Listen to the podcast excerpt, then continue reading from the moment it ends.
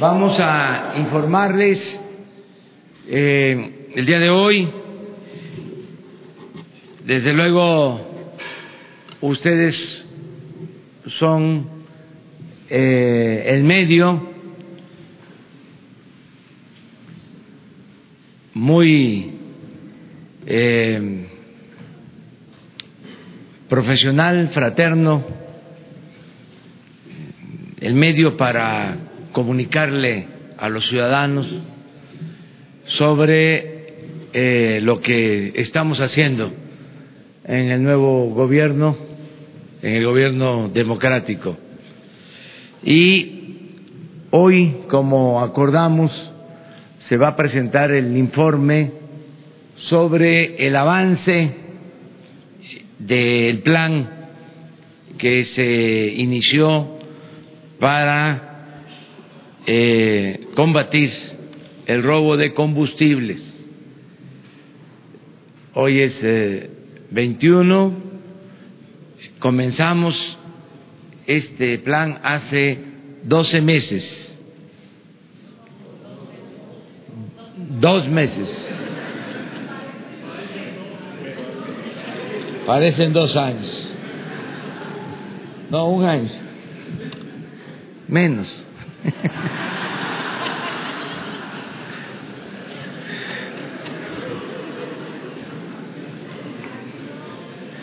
Bueno, ánimo. Doce meses y ya eh, pues tenemos buenos resultados. Eh, se va a informar de que ya se estabilizó el abasto prácticamente en todo el país. Eh, se logró esto a pesar de que hubo resistencias, de que hubo sabotaje,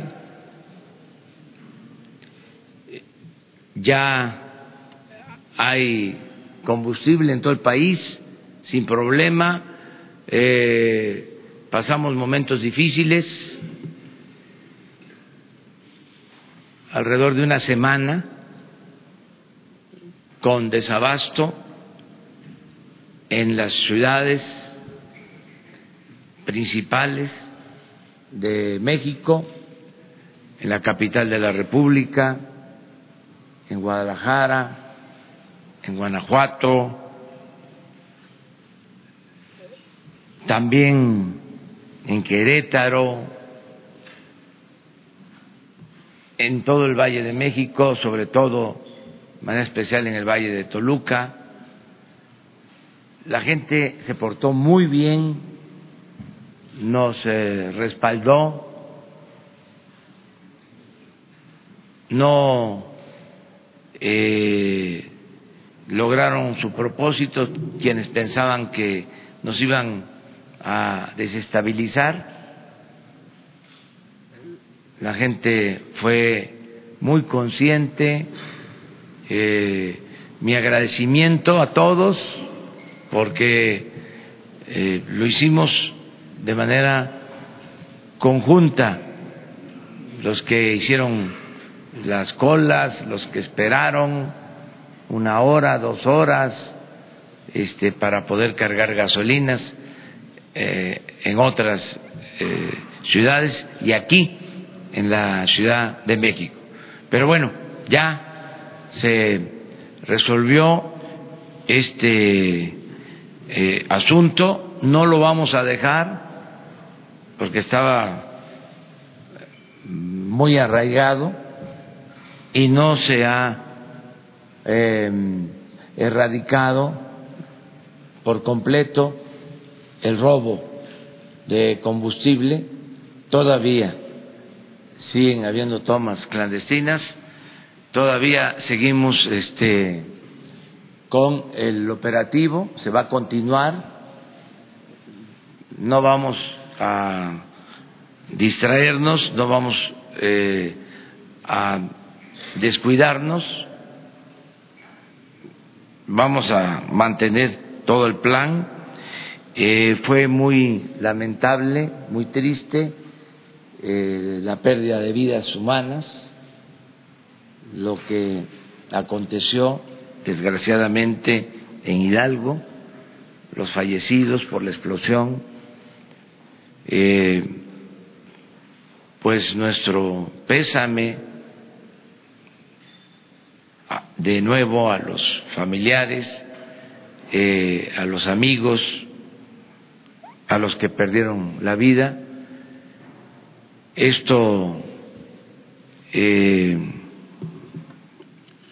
se presentó por la manera en que se fue haciendo una costumbre el correr riesgos, no se tenía eh, conciencia de el riesgo tan grande que significaba eh, ir a recoger gasolina, eh, incluso hacer zanjas para este, sacar la gasolina, cisternas,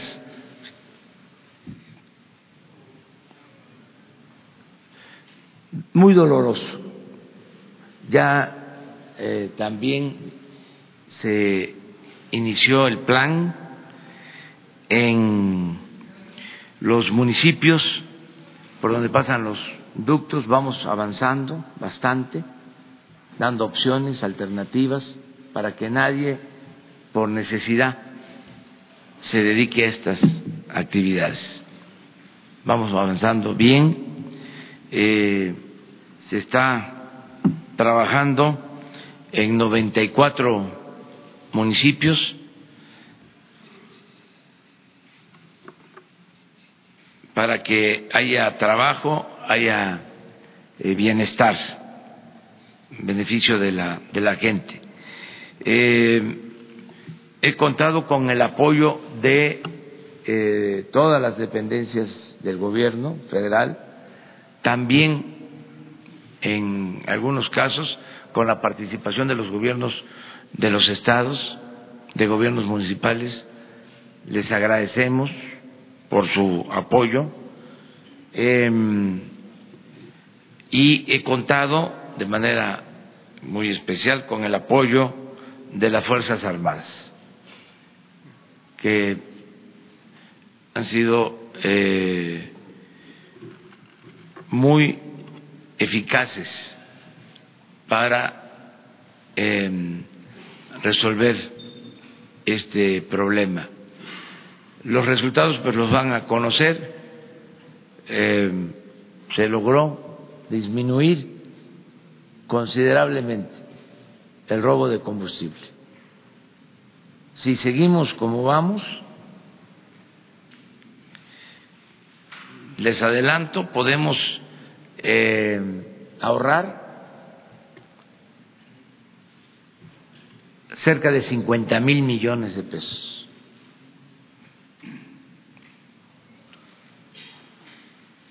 Cincuenta mil millones de pesos.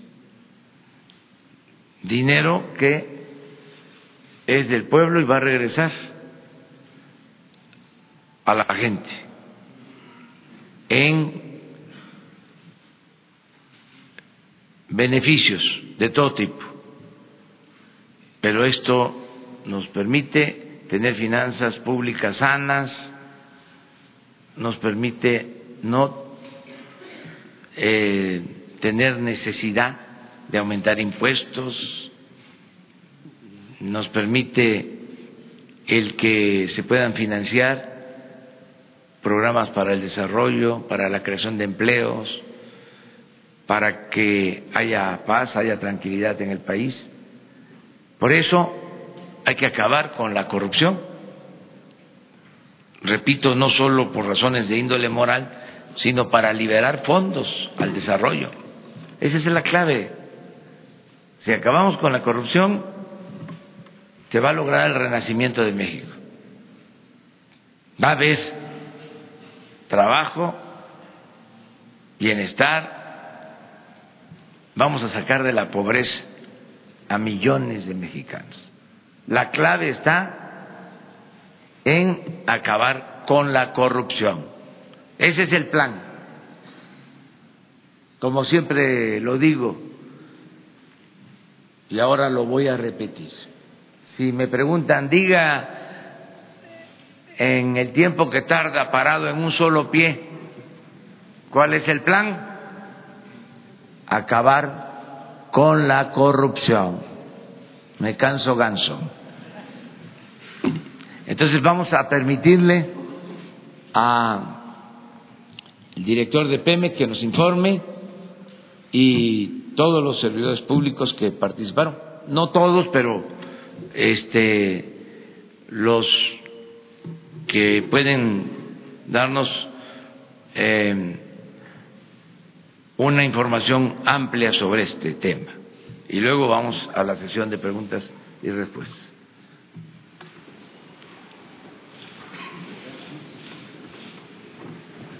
Muchas gracias, señor presidente. Buenos días a todas y a todos. Eh, hablaríamos básicamente del tema del abasto y de los resultados en el programa del combate al robo de combustibles. En la primera gráfica observamos el volumen y el importe de las ventas de gasolina eh, desde enero de este año y hasta la fecha podemos observar el comportamiento de las barras. Eh, se viene avanzando poco a poco y estamos prácticamente en la normalidad. En relación a las ventas de diésel, la siguiente, por favor, observamos lo mismo. Este es el, el, gráfico. Acordémonos que de aquí para hacia la izquierda son eh, parte del año pasado. Eh, aquí se puede observar con claridad la, la normalidad. En el caso de la turbocina es lo mismo, los aeropuertos están con inventarios llenos, afortunadamente. Y algunos estados en donde tuvimos eh, problemas en la época más crítica del desabasto, aquí se puede observar. El caso de Jalisco, este es el comportamiento de las, de las ventas. Desde aquí fue la época difícil. El caso de Guanajuato, lo mismo. Esta fue la temporada crítica. Ahora estamos prácticamente en la normalidad. La que sigue. Caso de Michoacán, lo mismo. Estos son los últimos días. Comparado aquí en la gráfica, se observa ya eh, mucha normalidad. La que sigue. Querétaro, miren qué difíciles días pasamos. Ya afortunadamente estamos este, regularizando. La que sigue, por favor. Estado de México, también aquí fue la, el punto crítico. Estos son los últimos días de venta. Se ha avanzado de manera sustancial. La Ciudad de México, afortunadamente, sin problemas, como ustedes lo pueden observar en la gráfica y, también en la calle. Eh, la que sigue, por favor. En el caso de Hidalgo, que también tuvimos problemas, es muy evidente cómo se han incrementado incluso las ventas. Eso es en lo que se refiere al abasto y en lo que tiene que ver con los resultados del programa de, del robo de combustible, nada más recordar, el año pasado el promedio diario de robo eran 56 mil barriles, aquí se ve la primera de las barras grises, en noviembre alcanzamos 81 mil barriles diarios de robo de combustible. Los primeros 20 días de diciembre fueron 74 mil. Y bueno, a partir de que se inició el control de los ductos, eh, del 21 al 31 de diciembre, la disminución fue del orden de 23 mil barriles diarios. Luego, en el mes de enero, ya el promedio diario fueron 18 mil barriles diarios y lo que va de febrero, los días de febrero, promedian ocho mil barriles diarios, de manera que hay un resultado muy evidente y muy positivo en, en ese sentido. Eh, la que sigue, por favor. Y bueno, aquí lo observamos de nueva cuenta. Este 15.600 barriles diarios es el promedio desde que iniciamos el control de ductos, desde el 21 de diciembre y hasta los días de hoy. Este es el promedio contra los 56.000 que se robaron en promedio el año pasado. Significa un poco lo que señalaba el, el presidente de la República, que se han dejado de robar alrededor de 7.800 millones de pesos y si hacemos una proyección en lo que resta del año, suponiendo que se mantuviera esto, eh, alcanzaríamos un ahorro de muy cercano a los 50 mil millones, 48 mil millones de pesos. Desde luego, este programa va a continuar. La idea es eh, reducir aún más este robo de combustible, pero con la proyección al día de hoy, este sería el estimado de los, de los ahorros. Eh, es cuanto, señor presidente.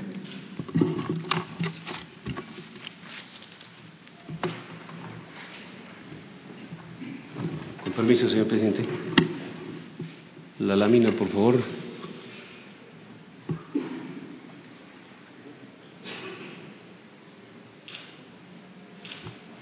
Bien, les inicio la que sigue, por favor. Ahí está. Eh, por parte de la Secretaría de la Defensa Nacional, las acciones que hemos desarrollado en estos dos meses son las siguientes. Eh, bueno, como antecedente teníamos hasta el día 21 de diciembre una serie de convenios con eh, Pemex, Secretaría de la Defensa Pemex, en donde estaba implicado la seguridad a ductos, la seguridad a instalaciones eh, vitales de, de, Pemex y a la reparación de tomas clandestinas. Ahí empleamos aproximadamente tres mil hombres en esta actividad. A partir de, de, esta dos meses de esta estrategia empezamos a realizar otro tipo de actividades enfocadas a incrementar la seguridad a los ductos y posteriormente el apoyo al transporte terrestre de combustibles. Como ustedes pueden observar en la lámina, ahí el 7 de enero, eh, se, se, dentro del plan conjunto del Gobierno de la República, eh, se incrementa la seguridad a instalaciones vitales, a 47 instalaciones eh, estratégicas y obviamente conlleva un incremento de personal para cubrir esta, esta actividad. El día 11 eh, incrementamos la seguridad a un ducto, a Tula Salamanca, eh, con personal, con aeronaves, con, con drones.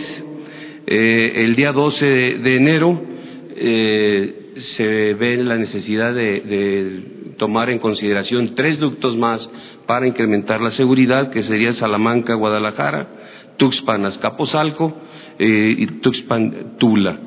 El día 15, otros tres eh, ductos eh, que se ve esta necesidad por la, las tomas clandestinas que se estaban presentando y se refuerza Tuxpan, Tula, Cadereyta, Matamoros y Cadereyta, Madero. El día 17 es cuando oh, se establece eh, el plan para el transporte terrestre de combustibles, aplicando el plan DN3 en su versión de, eh, de la seguridad en el abastecimiento de combustibles. Eh, también se, se, hace un análisis y se reestructura la seguridad asignando a la Secretaría de la Defensa ocho ductos para darles los reconocimientos e incrementar la seguridad en los mismos. El día 20 de enero eh, se, consideran ya las 687 autotanques que, se, para adquirirse eh, y sean eh, pues, operados por la Secretaría de la Defensa Nacional, asimismo la contratación de los conductores para operar estas pipas. El 30 de, de enero se integra el agrupamiento de autotanques para realizar esta actividad, ya con el personal contratado, con las pipas que, que este, se habían entregado ya y, destinamos personal para este, darle seguridad, para operar el agrupamiento, para darle seguridad en el, en el transcurso de los movimientos y también para eh, realizar eh, pues el pintado, el rotulado, el siglado de los vehículos ya bajo nuestra operación. El día 10 de febrero eh, reforzamos la vigilancia con, con drones en, en, todos los ductos bajo responsabilidad y el 21 de febrero ya este, con el personal contratado pues eh, continuamos la, la, operación, tenemos 58 pipas eh, operando y en espera ya de, las próximas eh, que llegarán en, en, las semanas o, eh, que, nos siguen. ¿Qué, ¿Qué, es lo que hemos tenido de resultados? Eh, 1.260 tomas clandestinas que se han, eh, han sido localizadas, eh, 689 vehículos asegurados, 1.896 contenedores de diferentes capacidades que, que, también han sido asegurados y se han recuperado 958.837 litros de hidrocarburo. También en, del 8 al 20 de febrero, que ya eh, es el lapso de operación del agrupamiento de, autotransportes, se ha eh, realizado esta actividad eh, transportando siete millones seiscientos cuarenta mil novecientos litros de combustible en diferentes plazas. Como resumen, tenemos en relación al personal empleado en estas nuevas acciones eh, durante estos dos meses, pues eh, un empleo de ocho mil eh, diez elementos, 51, 565 vehículos, 14 aeronaves de diferentes características, 62 mini drones, eh, 770 elementos para el apoyo a transporte terrestre de combustibles. Muchas gracias.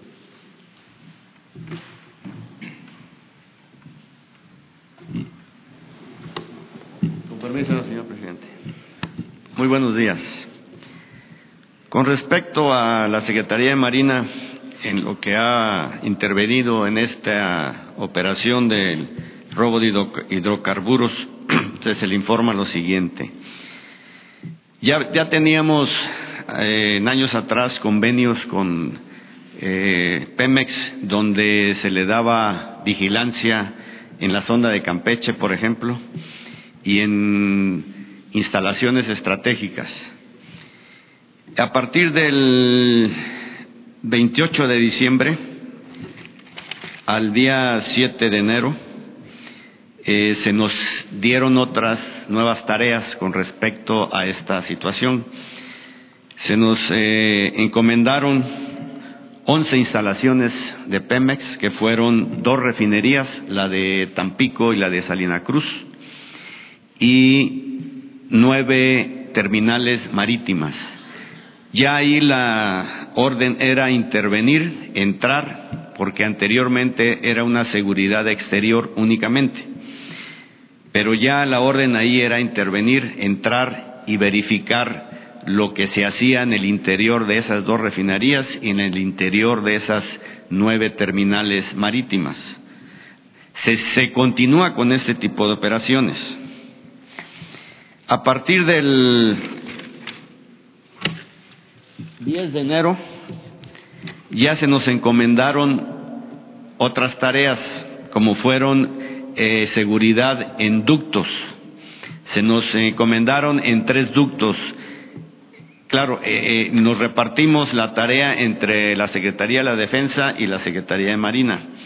En el Tuxpan, Azcapotzalco, en el, Tux, en el Minatitlán, Azcapotzalco y en el que pasa en, por el estado de Guanajuato. A partir de ahí se eh, empezaron a mandar eh, personal de, de infantería marina. Actualmente tenemos ahí involucrados alrededor de cuatro mil elementos destacamentados ahí en, los ductos, en las refinerías y en las terminales marítimas. Y a partir de esa fecha se continúa con ese operativo ¿Qué es lo que se ha logrado? Se han inspeccionado 137.947 personas, cinco embarcaciones, 23.448 vehículos, aseguramiento de 17 personas, nueve embarcaciones, 106 vehículos, 98.736 litros de gasolina y 99 tomas clandestinas en un tramo. Y se han vinculado a proceso cuatro embarcaciones por prácticas de trasiego de combustible no autorizado que involucraron alrededor de 28 mil litros de hidrocarburo. En lo que se refiere a, los, la protección de los ductos, eh, es una inspección disuasiva que ha sido muy efectiva y se han asegurado ahí en esos ductos tres personas, 79 vehículos, 98.586 litros de gasolina y se han este, asegurado y ya con apoyo del personal técnico de Pemex se han logrado eh, eh, tapar bien de una manera efectiva 366 tomas clandestinas y se continúa con ese trabajo. Es lo que corresponde por el lado de la Secretaría de Marina. Muchas gracias.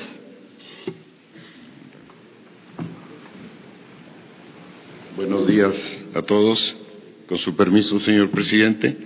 A la Policía Federal le correspondieron eh, la custodia de los ductos Tula-Escaposalco, Tula-Toluca, Salamanca-León y el apoyo en la seguridad de varias eh, refinerías.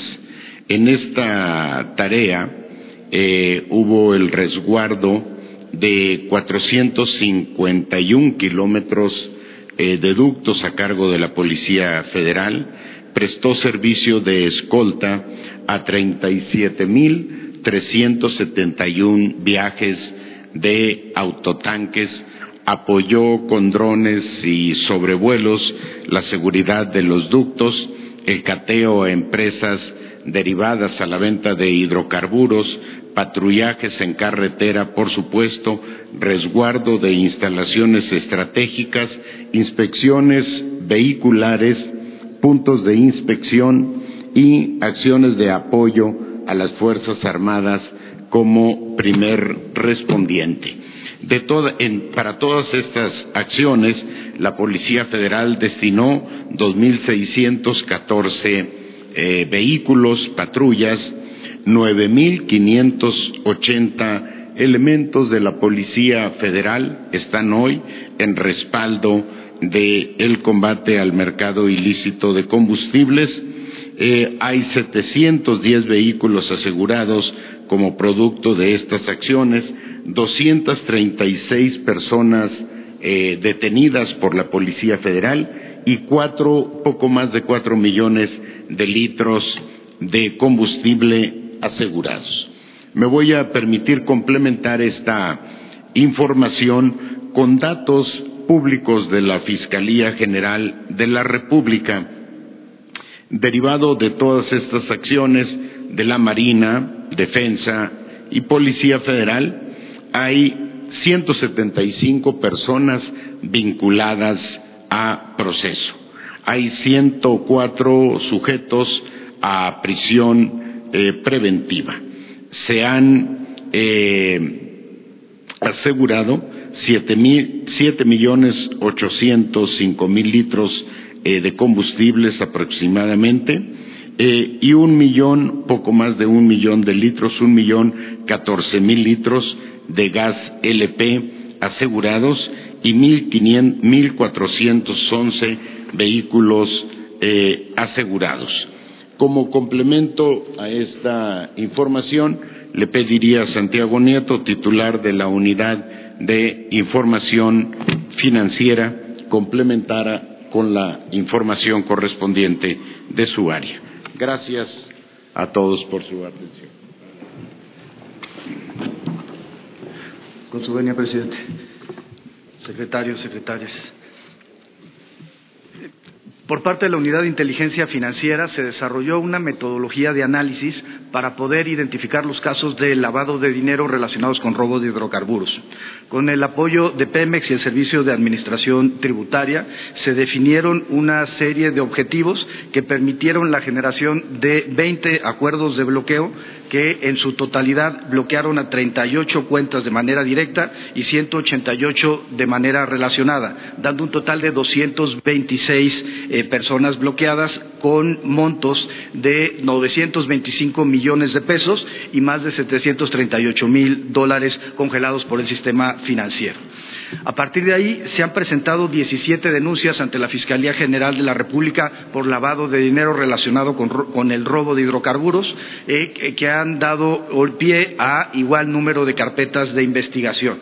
Eh, respecto a los acuerdos de bloqueo, se han promovido nueve demandas de amparo, se han eh, negado la suspensión en siete de, estas, se ha otorgado una suspensión provisional y una suspensión definitiva, estando en este momento sin concluir ninguno de los juicios de amparo que se han promovido. Por otra parte, se ha dado vista a la Secretaría de la Función Pública en dos ocasiones por posible responsabilidad administrativa de servidores públicos vinculados con el robo de hidrocarburos y finalmente se ha presentado un primer caso ante la Comisión Reguladora de Energía para que se inicie el proceso de revocación de los permisos a particulares que han incurrido en esta conducta. La perspectiva es que se presente en el, eh, resto de esta semana eh, doce casos adicionales. Es cuanto, presidente. Bueno, pues este, este es el informe.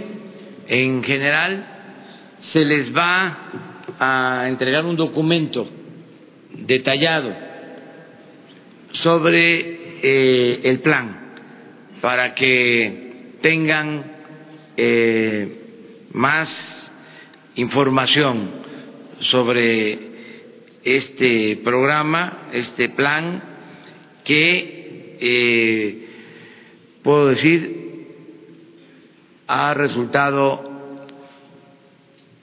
eficaz porque logramos en muy poco tiempo eh, abatir el robo de combustibles. Pensaban de que no era eh, posible esto, además eh, hubo resistencias repito, nos ayudó mucho la gente, eso fue fundamental y tenemos eh, ahorros y consideramos que van a haber más ahorros. Este es un caso eh, emblemático de cómo el combate a la corrupción permite liberar fondos para el desarrollo y así vamos a obtener muchos recursos. Hay todavía escépticos que piensan que no nos va a alcanzar el presupuesto.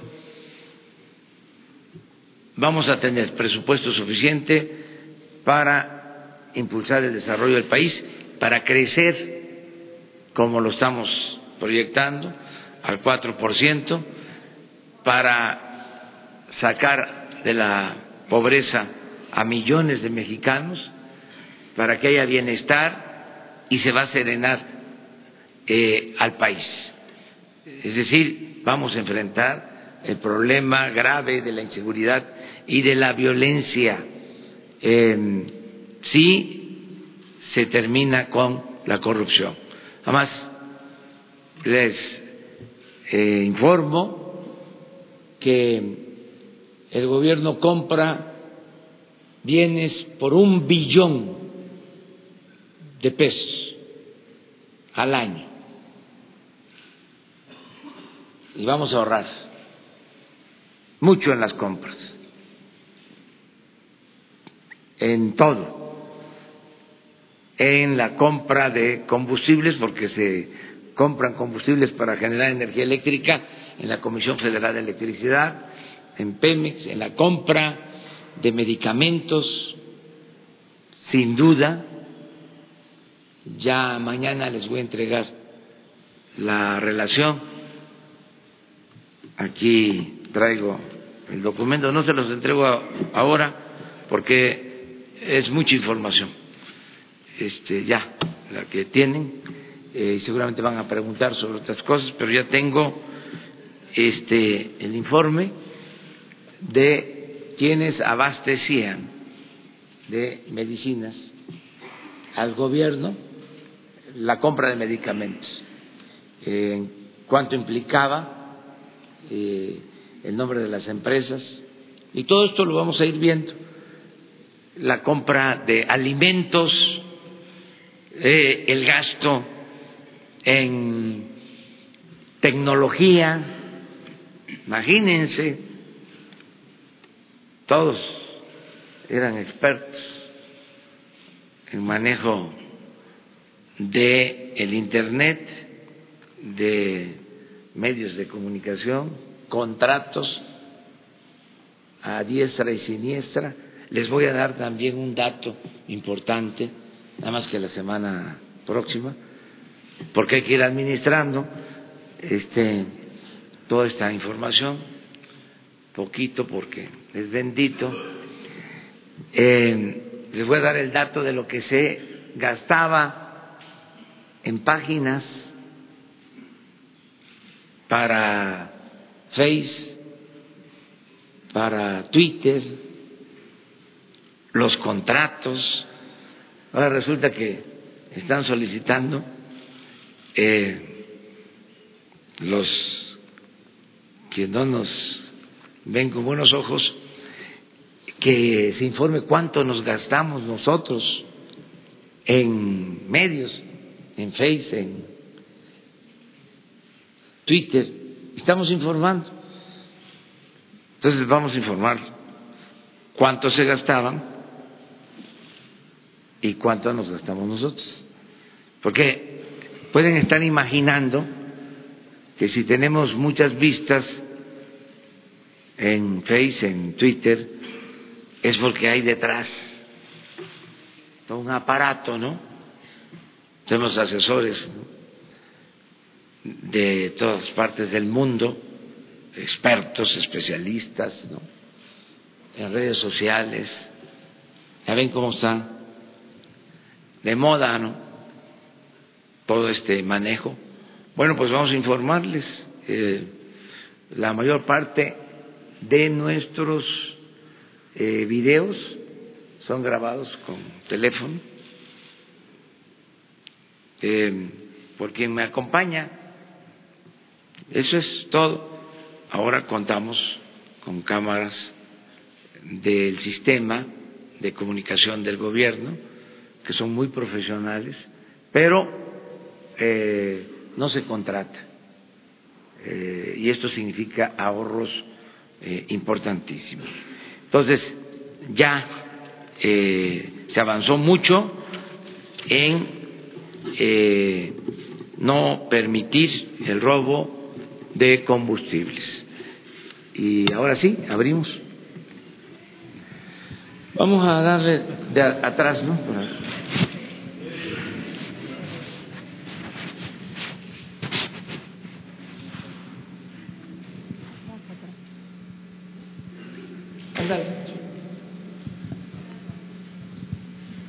Buenos días, Rocío Méndez de Noticias MBS.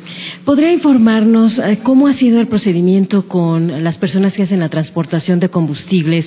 Se ha referido que incluso pudimos observar protestas concretas de estos transportistas porque observaban reducciones en su salario a partir de que llegaban con mediciones inexactas de lo que aparentemente se les había entregado para poder hacer eh, los respectivos eh, tránsitos de, de esto. ¿Cómo es que se está operando esta circunstancia y en qué sentido se afecta o no a los trabajadores? Y también consultarle al respecto del caso Morelos y la consulta que viene para este fin de semana. Hemos escuchado por parte del frente que encabezaba esta, este líder que fue asesinado el día de ayer, que ellos están demandando que se cancele esta consulta o de lo contrario harían bloqueos en torno a las casillas.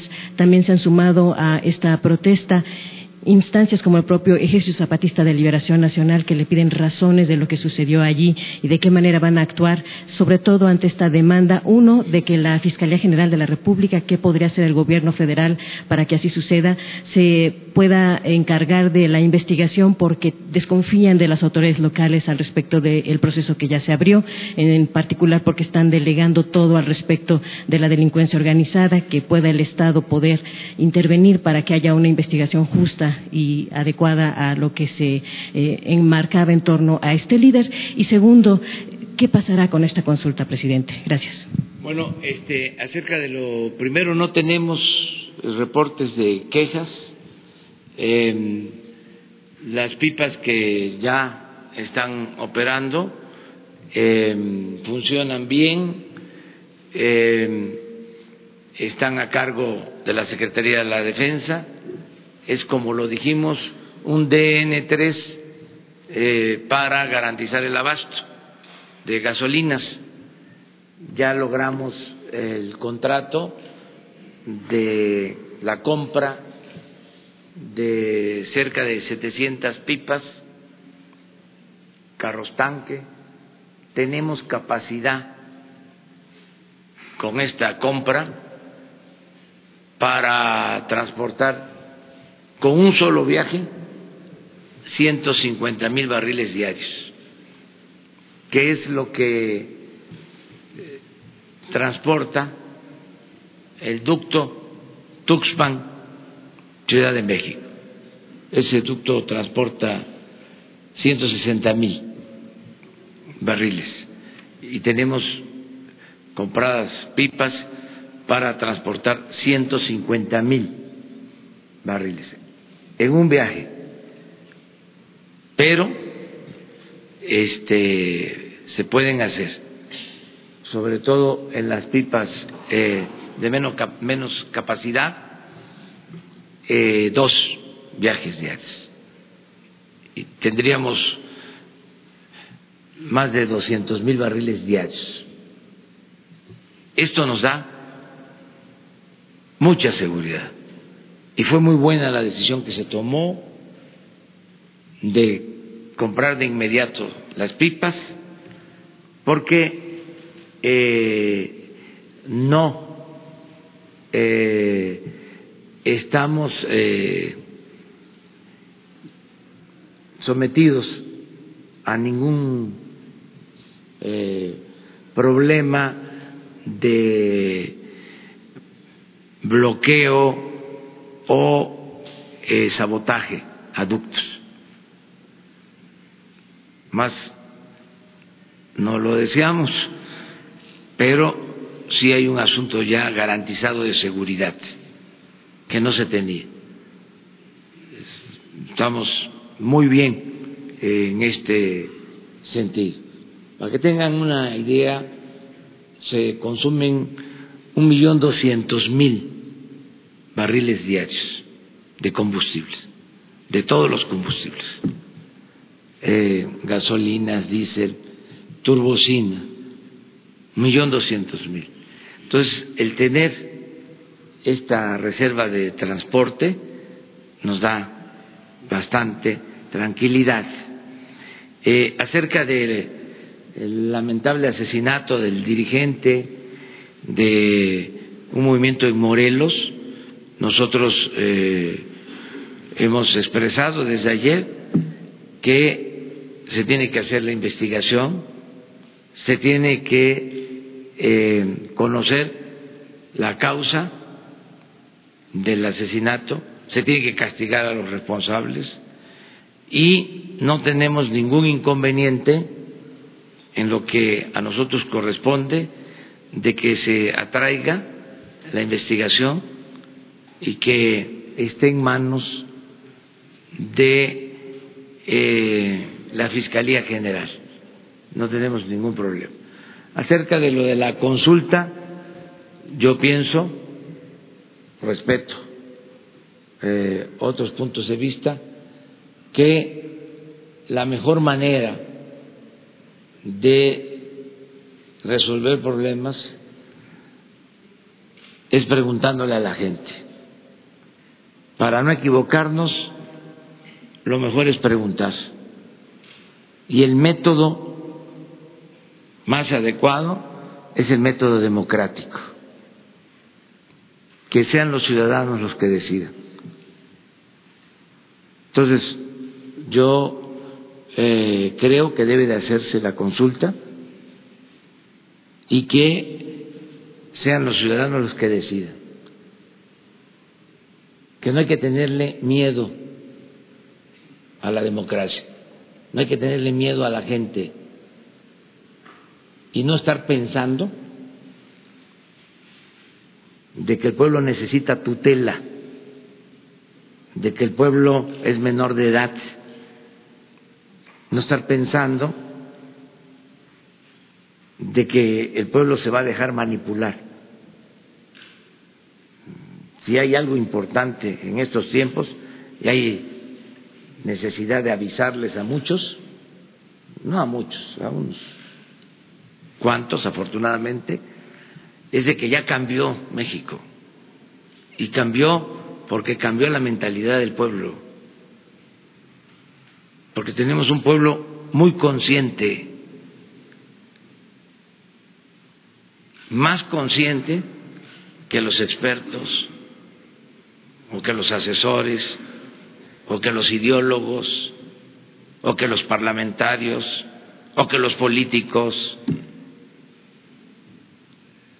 Esa es la grandeza de el movimiento de transformación que estamos eh, llevando a cabo entre todos.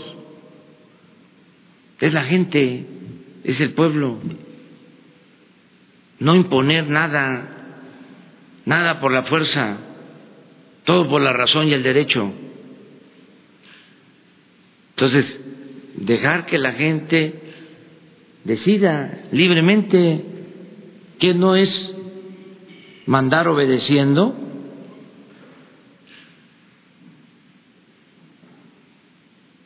o nada más fue una frase.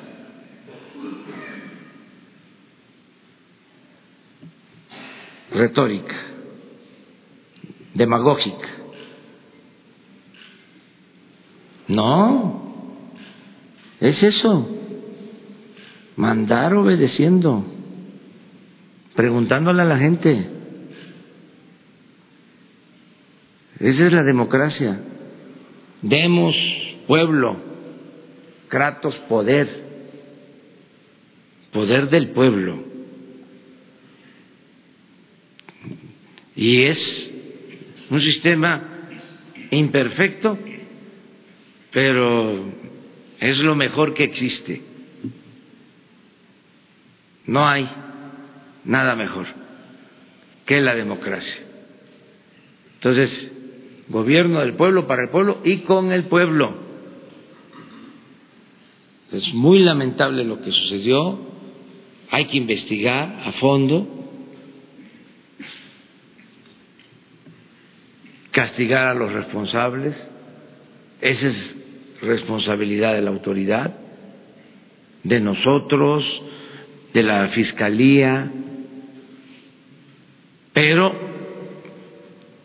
eh, no utilizar estos hechos lamentables con propósitos políticos, ideológicos, nada de carga ideológica. Si tienen problemas con nosotros, que este, se actúe con honestidad y que en buena lid se resuelvan las diferencias, siempre por la vía pacífica, y que no se confundan. Nosotros no somos represores.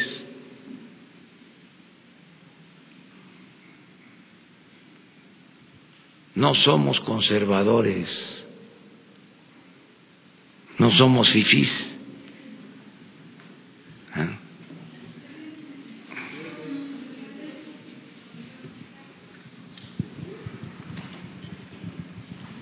Gracias, presidente. Buenos días.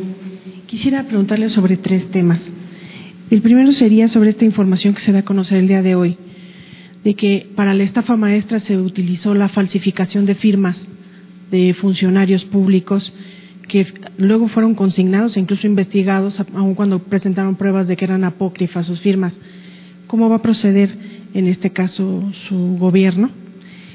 El segundo tema que le quería consultar es sobre la decisión de nombrar al ex procurador de, al ex fiscal de Coahuila del gobierno de Humberto Moreira para estar al frente de la vigilancia de aduanas. Eh, ha sido un funcionario que fue muy cuestionado en Coahuila en función de los niveles de violencia y la impunidad que existió en ese estado. Y, y cómo fue que, qué criterios tomaron para incorporarlo a, a una, un área tan estratégica de su gobierno. Y finalmente consultarle sobre esta decisión de los secretarios de Defensa y Marina de volar en, aviones ejecutivos, a pesar de que usted ha decidido volar en, aviones comerciales.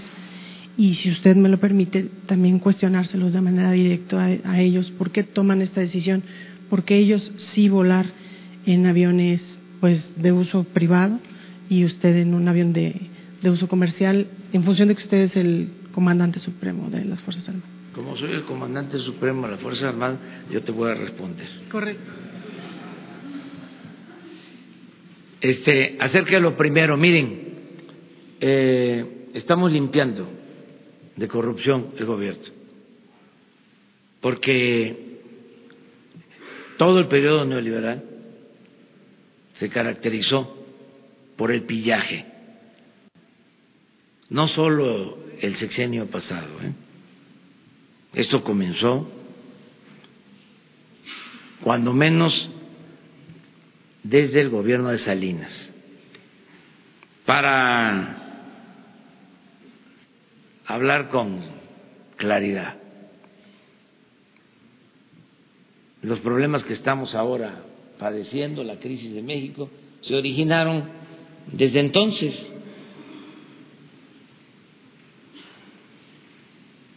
Cuando se entregan los bienes del pueblo, de la nación, cuando se inicia la política privatizadora, eh, es cuando se profundizan las desigualdades en México. Lo puedo probar, incluso con información del Banco Mundial. Tengo las pruebas.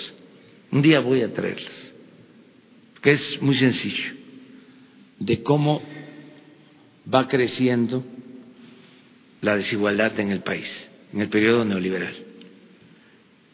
Y en el sexenio en que más eh, crecen las diferencias, se ahondan las diferencias, es en el sexenio de Salinas. Al grado que cuando llega Salinas aparecía en la revista Forbes, especializada en finanzas, solo un multimillonario en la lista de los hombres más ricos del mundo. Una familia, la familia Garza Sada. Además, con una tradición empresarial. Pero eran uno. Eso en el 88. Según Forbes, al término del sexenio de Salinas, ya aparecían 24 en la lista de los hombres más ricos del mundo. Esa familia en ese entonces, en el 88, tenía un capital, una riqueza de alrededor de dos mil millones. Los 24 ya acumulaban 48 mil millones. De ese tamaño fue la transferencia de recursos por la política de entrega de bienes nacionales a particulares. Entonces, por eso yo llamo a Salinas el padre de la desigualdad moderna. Entonces, ahí empieza. Luego, Cedillo continúa con lo mismo. Acuérdense del FOA-PROA. Convertir deudas privadas en deuda pública. Que todos los mexicanos pagáramos para rescatar a una minoría. Todavía está esa deuda de cerca de un billón de pesos y se han pagado desde el gobierno de Cedillo a la fecha más de un billón de intereses. O sea, estamos hablando de dos billones de pesos. Fue a proa, nada más. A esto agréguenle que le siguieron con las privatizaciones. Cedillo le tocó entregar los ferrocarriles. Sería importantísimo conocer la historia de los ferrocarriles en México. El primer ferrocarril se hizo en la época de la República Restaurada. Lo inició Juárez, lo terminó Lerdo, fue ferrocarril de la Ciudad de México a Veracruz, poco más de 600 kilómetros. Y Porfirio Díaz hizo más de 20 mil kilómetros, se comunicó todo el país. Y luego de la revolución, lo mismo. Y llegaron estos tecnócratas corruptos y responsables, y en un abrir y cerrar de ojo acabaron con los ferrocarriles. Luego el cambio, ¿no? La propuesta de cambio, que ya sabemos en qué terminó, le siguieron. Se destacó Fox en la entrega de concesiones para la explotación minera. Y notorio también el predominio de la corrupción, del derroche. Y lo peor, la antidemocracia. Imagínense alguien que surge de un movimiento para hacer a un lado a un partido de Estado autoritario, antidemocrático, y llega con el apoyo de la gente y traiciona ese eh, objetivo fundamental. Luego, Calderón, lo mismo, más concesiones, más para que tengan un, una idea, el general Cárdenas le entregó a los campesinos 18 millones de hectáreas en su sexenio, a un millón de familias campesinas. Les entregó 18 millones de hectáreas. La política eh, de reparto agrario más importante, que todavía los campesinos lo recuerdan. Calderón le entregó a las empresas mineras 21 millones de hectáreas.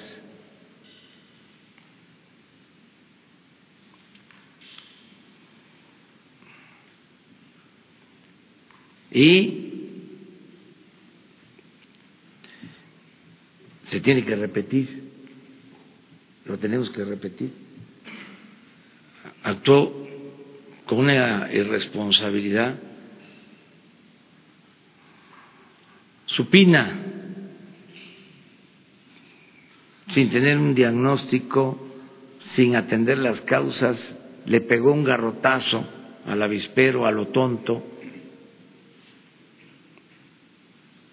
declara la guerra a las bandas de la delincuencia y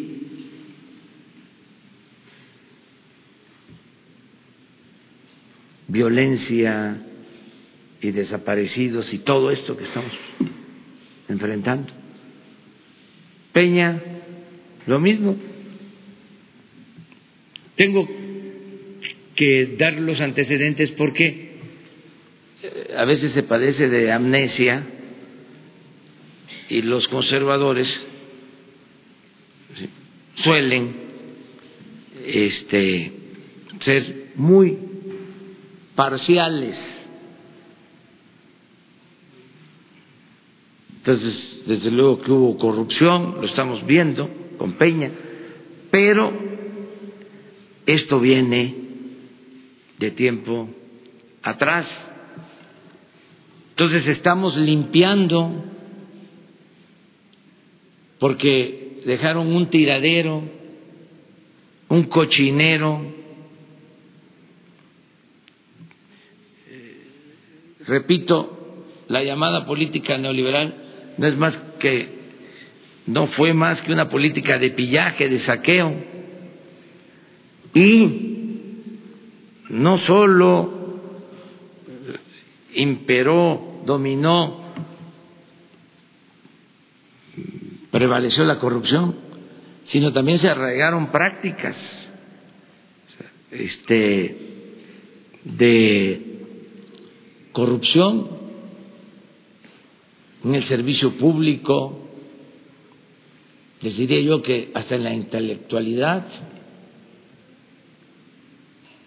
o sea, regresó el maiceo, para tener control en todo. Entonces, se está haciendo pues una limpia y va a llevar tiempo, no mucho, porque hay la voluntad de acabar con la corrupción, pero todavía se quedan arriba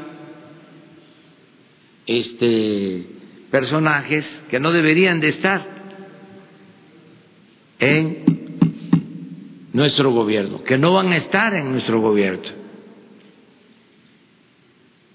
Entonces, todo lo que se dé a conocer que signifique duda, duda sobre la honorabilidad de un funcionario público va a ser investigado. Y esa es la tarea de Irma Herendia, que no está aquí, pero pensé que estaba. Va a hacerse cargo de revisar caso por caso esto que salió en el periódico Reforma del funcionario de aduanas, se va a revisar. No tenemos eh, compromisos con grupos de intereses creados. Una de las cosas extraordinarias es que somos libres, no somos empleados de ningún grupo. Nuestro único amo es el pueblo de México. Entonces, a limpiar, a limpiar. Este, y yo espero que pronto eh, ya no tengamos eh, personajes de dudosa eh, reputación y mucho menos actos de corrupción. Eso sí les puedo decir que este ya no no hay corrupción. Pueden quedar algunos malandrines por ahí pero arriba cero. Nada eh, de corrupción. Eh, y no se va a permitir la corrupción y es en serio. Acerca de lo de los aviones les digo eh, y de los helicópteros, son los únicos servidores públicos que van a poder utilizar los aviones del ejército y de la marina. Es una instrucción que se dio en ese sentido por eh, las características de su trabajo. Necesito que, si yo tardo en llegar, ellos no, que lleguen primero.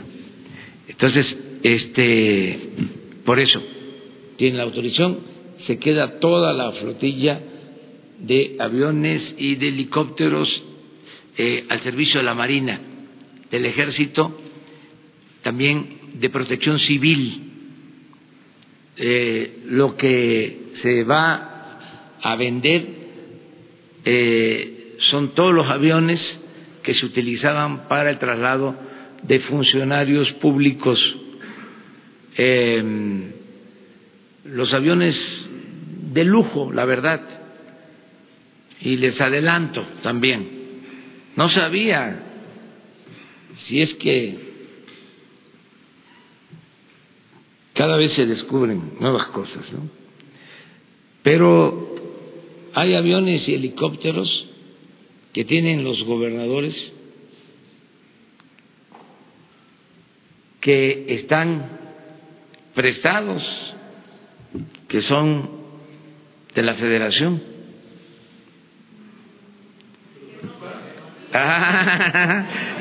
está interesante, ¿verdad?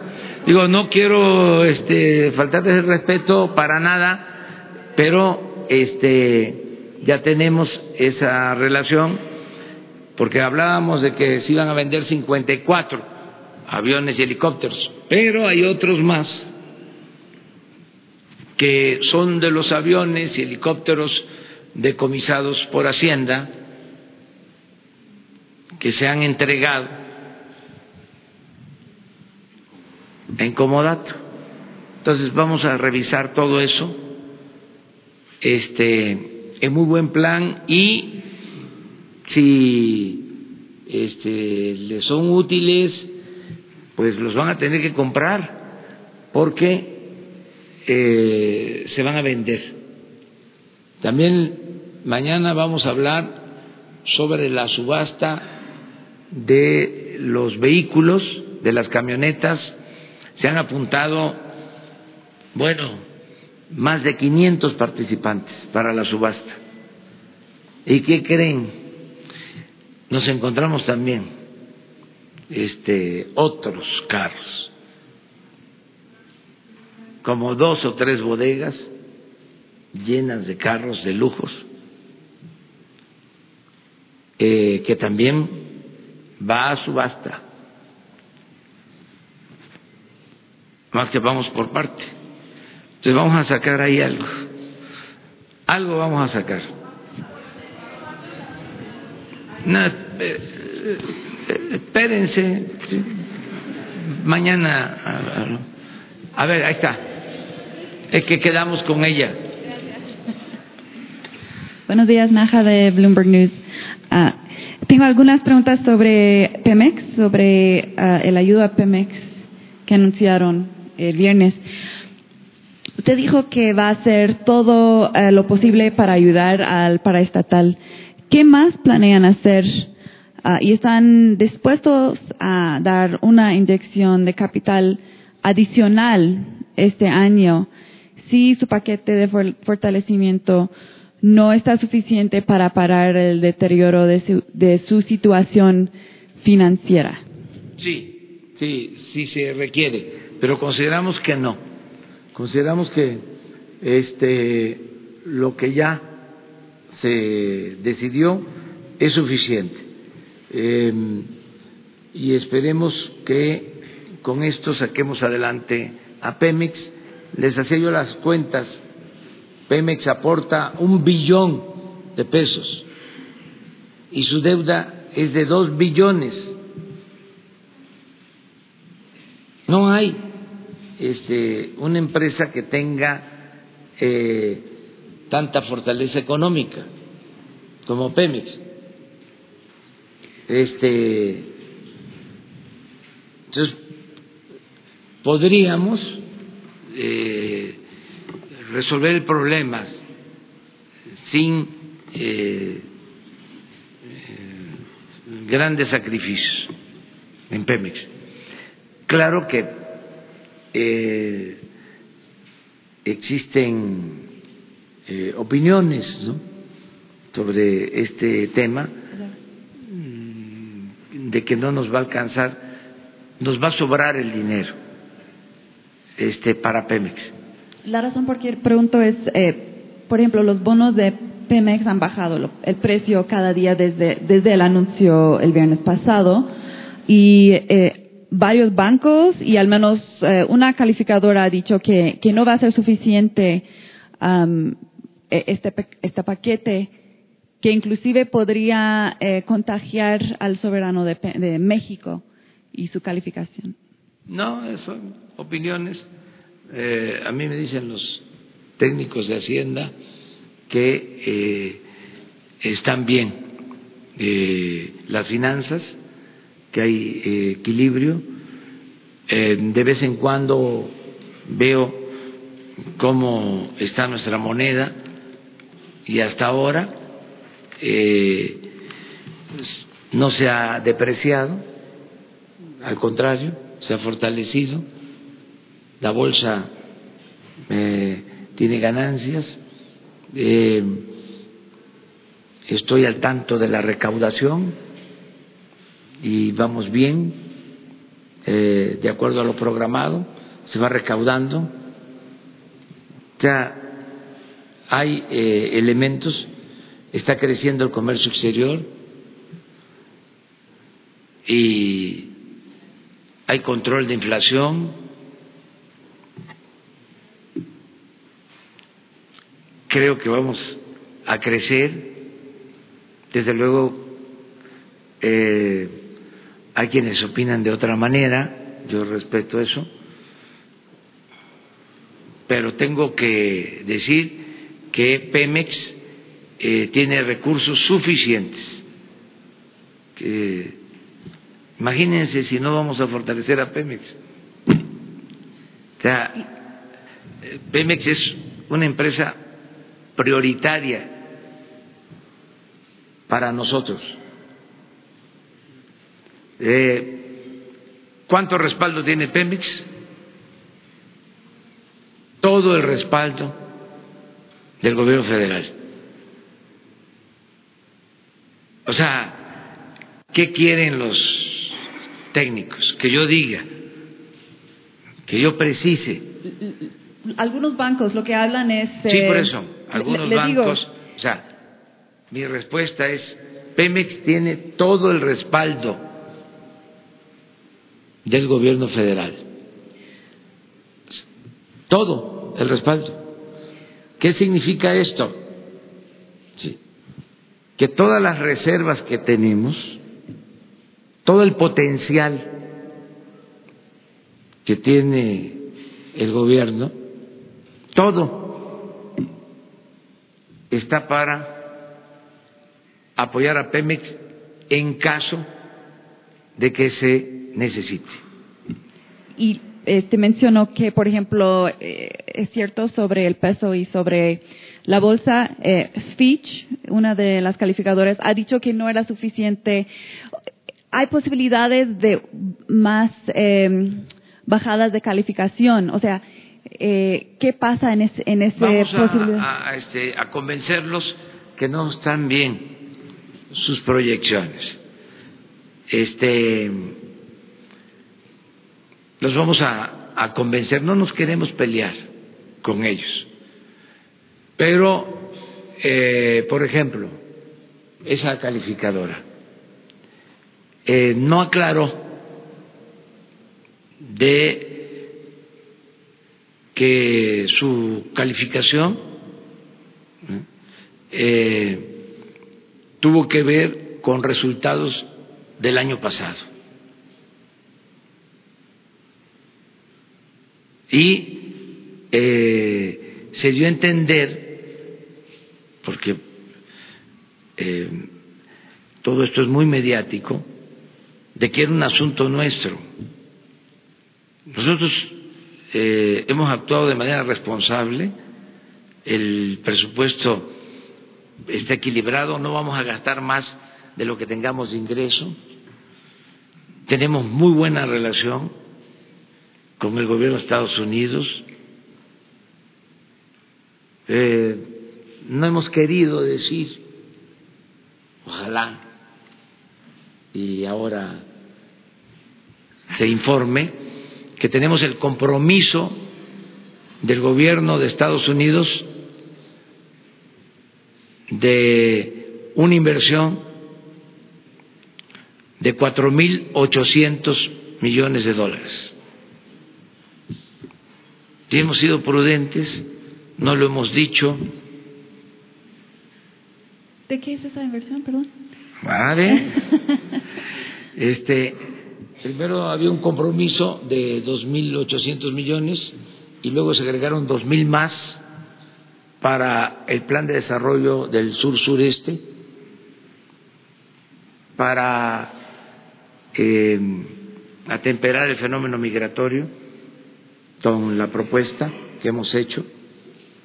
Estamos eh, trabajando de manera conjunta para este plan de inversión, repito, cuatro mil ochocientos millones de pesos y un compromiso para Centroamérica de más de cinco mil millones de dólares.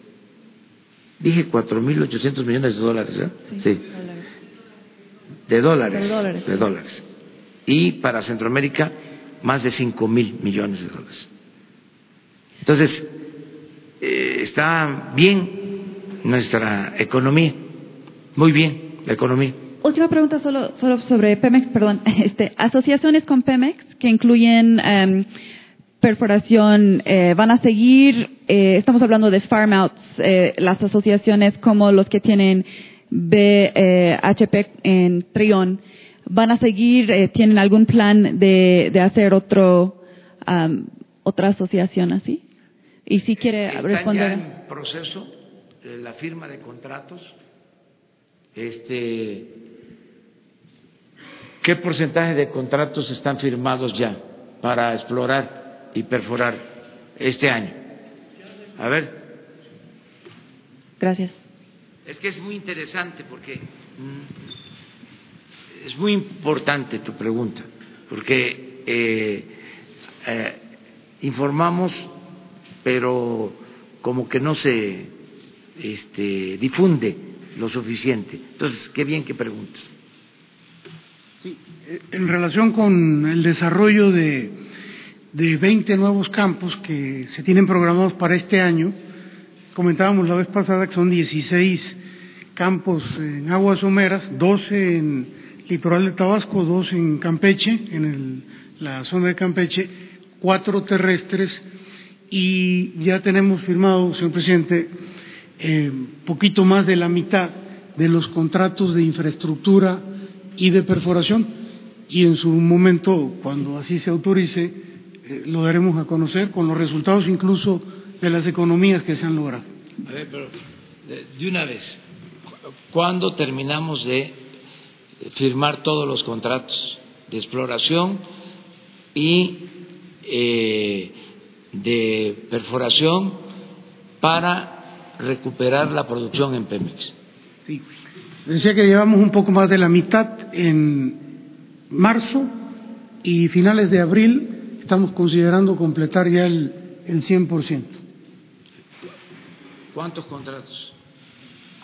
Son varios contratos porque eh, decía que son 16 campos, se conformaron, es un nuevo esquema de contratación con consorcios, grupos de empresas, son eh, exactamente no tengo el número de contratos, pero sí el porcentaje de, de todo el volumen contratado, que es un poco más de, de la mitad al día de hoy. Sí. Háblales del campo de Cosa Bueno, dentro de los campos terrestres eh, hay un campo que es muy importante, Isachi.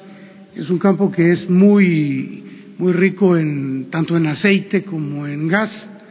Ese campo lo vamos a desarrollar este año, tiene una gran ventaja porque eh, está situado a 5 kilómetros de los gasoductos y entonces vamos a poder incorporar en corto plazo gas, aceite y gas a la, a la producción nacional. Incluso, bueno, yo creo que en el campo de la exploración también está haciendo inversión importante, presidente. Aprovecho el viaje. Eh, por ejemplo, hay eh, descubrimientos que están haciendo en tierra. Eh, ya daremos más detalles más adelante, pero la idea es encontrar lo que se vaya descubriendo. Ya tenemos un caso en, en Tabasco, en Cárdenas, que se hizo un descubrimiento, resultó muy bueno el campo, se está evaluando el total de, del yacimiento, mucha presión, hubo que cerrar las válvulas, pero por ejemplo descubrimientos así, la idea es incorporarlos de inmediato a la, a la producción.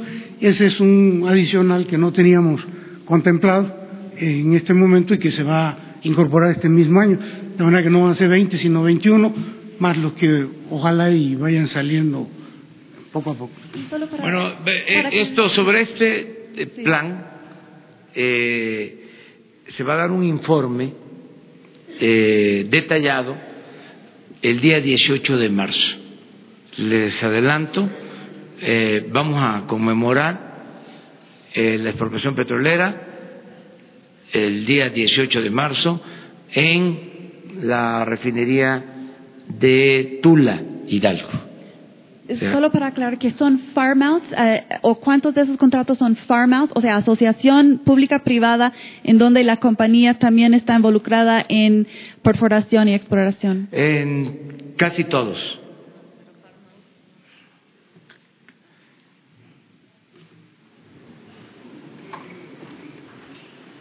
Muchas gracias. Son contratos de servicios. Ah, Estamos contratando a las empresas para que hagan la infraestructura y la perforación de los pozos. Lo que usted se refiere son a los farm outs, a las asociaciones de empresas con, con Pemex. Bueno, lo que ya está acordado, pues eso seguirá su curso.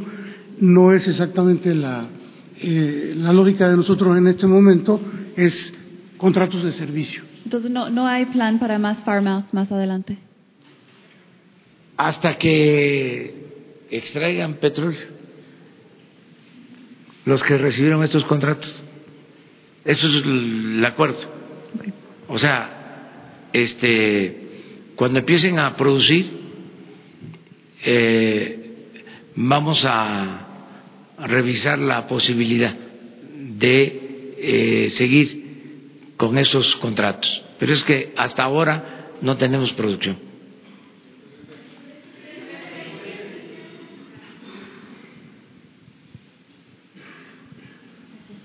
Buenos días, señor presidente. Nadia Sanders de México.com. Eh, usted recientemente ha dicho que no se van a dar más recursos a organizaciones de la sociedad civil. Eh, en el gobierno de Peña Nieto se les dieron como ocho mil millones de pesos por parte de la Secretaría de Hacienda y Crédito Público.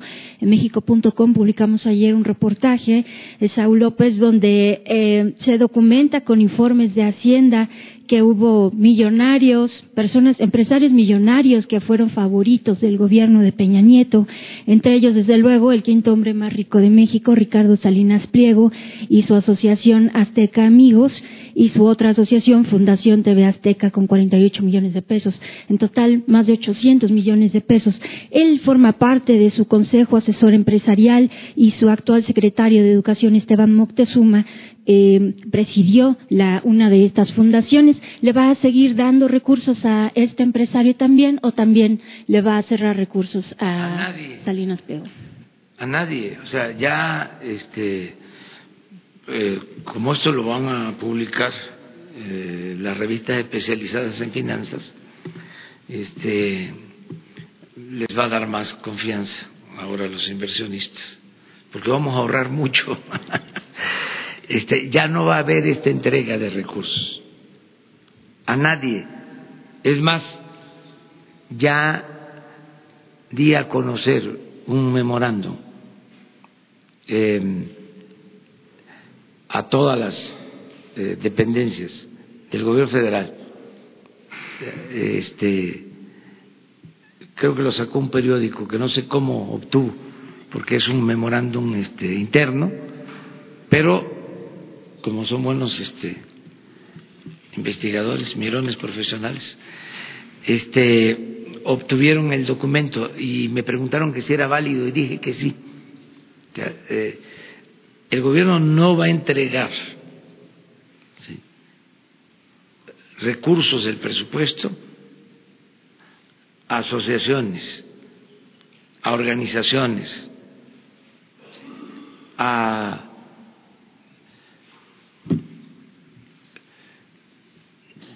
sindicatos. No es esa su función, o sea, de las organizaciones. El, el 60% de los recursos de su fundación eran de recursos del gobierno federal, de sus actividades altruistas, y otros 16 de estados. No va a haber este, esos recursos. Eh, ya hemos hablado de esto.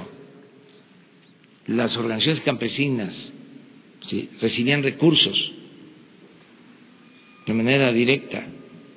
Los diputados recibían recursos moches, existía el fondo de moches, llegó a ser de 16 mil millones de pesos la bolsa.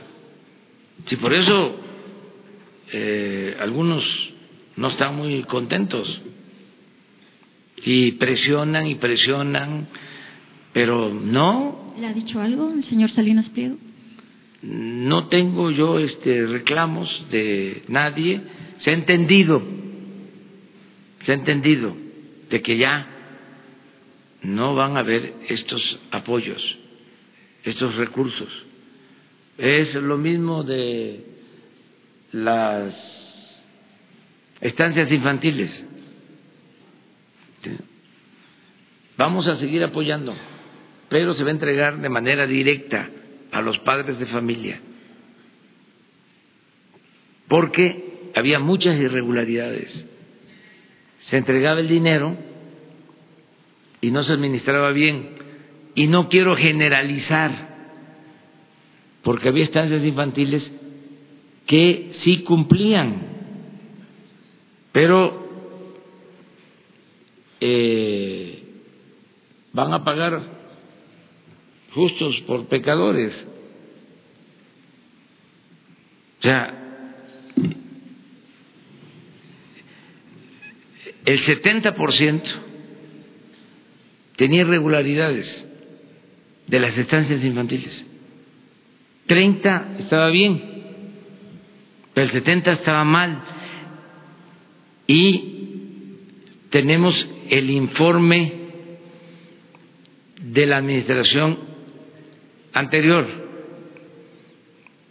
el DIF tenía como función informar y su informe último reporta el 70% de irregularidades. Ya cuando nosotros nos metemos a ver el asunto, pues se confirma.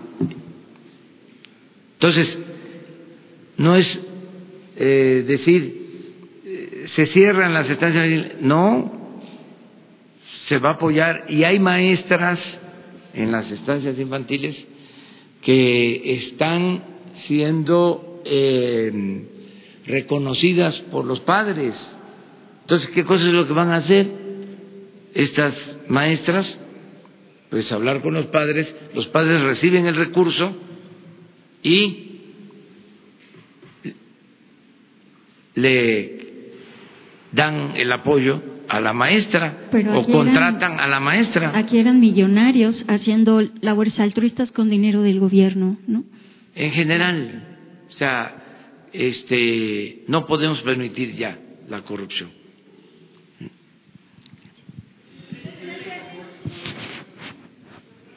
Gracias, señor presidente. José Hernández de Escuanto. Eh, para preguntarle sobre este tema del de, eh, plan conjunto para evitar robo de hidrocarburos, si tenemos el dato del número de denuncias ciudadanas eh, que llevaron a encontrar tomas clandestinas. Por otra parte, el día de ayer usted se reunió con Guy Ryder, que es el director general de la Organización Internacional del Trabajo, si pudiera ampliarnos de los temas que trataron. Y esto se lo pregunto porque el día de ayer presentaron eh, su agenda de trabajo las organizaciones sindicales unidas por México, donde, eh, entre otros temas, presentan eh, el, freno que se está presentando a los sindicatos y presentan eh, ellos una moción para solicitarle a usted una reunión para presentarle todos estos temas. Gracias, presidente.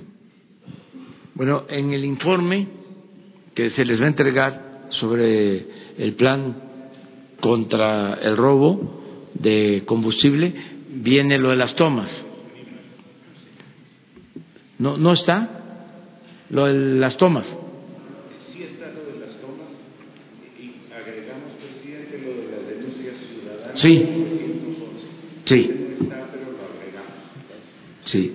Es, sí, eh, me reuní con el señor Gay, eh, que es el director de la Organización Internacional del Trabajo ayer, eh, en muy buenos términos, eh, platicamos sobre la política eh, laboral del nuevo gobierno.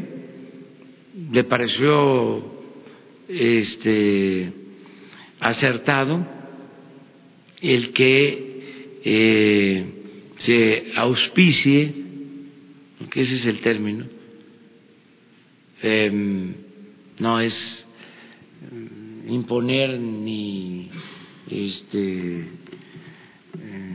obligar a nadie, sino auspiciar que haya democracia sindical, eh, que haya votaciones libres, eh, secretas, que sean los trabajadores los que elijan a sus dirigentes,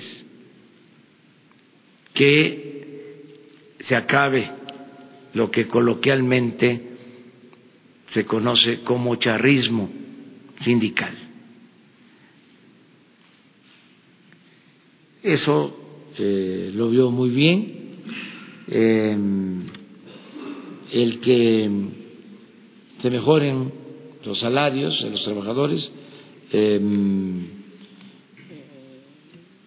hizo pues un reconocimiento a lo que se logró de un aumento al salario mínimo del 16%, que no se había eh, conseguido en los últimos 36 años de política neoliberal.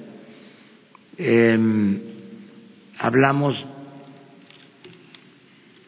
de los jóvenes, del programa de capacitación de los jóvenes y eh, iba él a tener encuentros con las organizaciones sindicales y también con las organizaciones, empresariales, porque la Organización Internacional del Trabajo, que cumple 100 años de existencia, es más eh, antigua que la ONU, eh, tiene que ver con trabajadores y tiene que ver también con el sector empresarial. Entonces vino a eso, eh, también me hizo una invitación para participar en la conmemoración de los 100 años eh, para viajar y asistir al acto eh, conmemorativo. Tengo pensado no salir, de una vez se los adelanto, solo en el caso de que sea muy eh, necesario. O sea, si vamos a firmar un convenio a un país para eh, obtener inversión en beneficio de México, sí voy.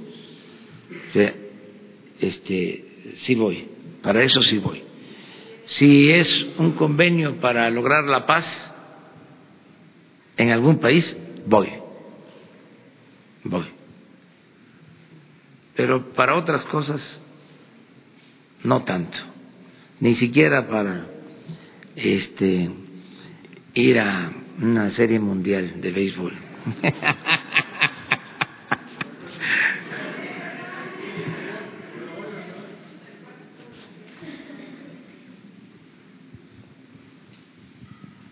presidente. Buenos días, Misael Zavala del Universal. Eh, yo quiero hacerle dos preguntas. Una acerca, eh, hoy tenemos una entrevista con Clara Torres, ex titular del programa de estancias infantiles, quien dice que eh, usted eh, lo están mal informando porque no había una red de corrupción en la cual pudieran participar responsables de las estancias infantiles sobre este tema que usted comenta, pero sí había abusos por parte de, de supervisores y de delegados que incluso extorsionaban a los responsables de las estancias. Quisiera preguntarle si esto se está investigando ya, si esto se, va a investigar a, a, digamos, a supervisores y a delegados que eh, que bueno estaban extorsionando a las encargadas de estancias infantiles.